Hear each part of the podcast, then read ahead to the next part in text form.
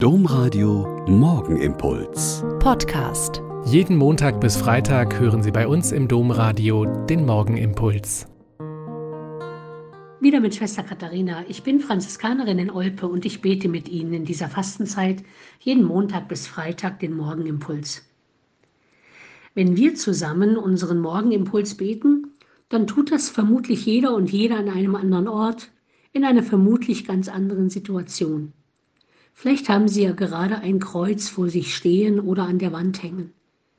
In der Fastenzeit ist gerade der Freitag der Tag, an dem in den liturgischen Texten das Kreuz etwas mehr in den Mittelpunkt gestellt wird als sonst. Und innerhalb der Fastenzeit sind wir jetzt an einem Punkt, wo die Passion Jesu, also sein Leiden, ganz besonders im Vordergrund steht. Wenn wir Schwestern morgens und abends in unserer Hauskapelle zusammenkommen und gemeinsam beten, dann schauen wir auch gemeinsam auf ein Kreuz.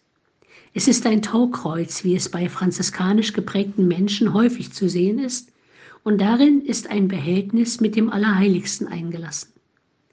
Jetzt am kommenden Sonntag werden vielerorts die Kreuze bis Karfreitag verhüllt. Das ist ein alter Brauch, der sich nicht sofort jedem gleich erschließt. Denn gerade in der Zeit, in der wir intensiver das Leiden Jesu in den Blick nehmen sollen, verdecken wir das Symbol, welches gerade dieses Leiden zeigt. Und es ist schon klar, dass eine Kreuzigung in der Antike kein Kindergeburtstag war.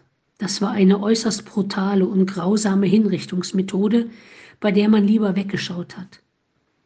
Aber Gott antwortet auf eine solche Grausamkeit nicht mit Gegengewalt oder Vergeltung. Nein, er lässt von seiner Liebe zu uns Menschen nicht ab. Ich stelle mir manchmal die Grausamkeiten und all die Gewalt unserer Tage vor, im Kleinen wie im Großen, wenn Menschen Furchtbares erleiden und durchmachen müssen. Aber bei manch einem wird dabei vieles gebrochen, nur die Liebe nicht. Gewalt kann vieles vernichten, aber die Liebe weicht nicht. Denn jeder Gewaltakt fordert geradezu Werke der Liebe heraus.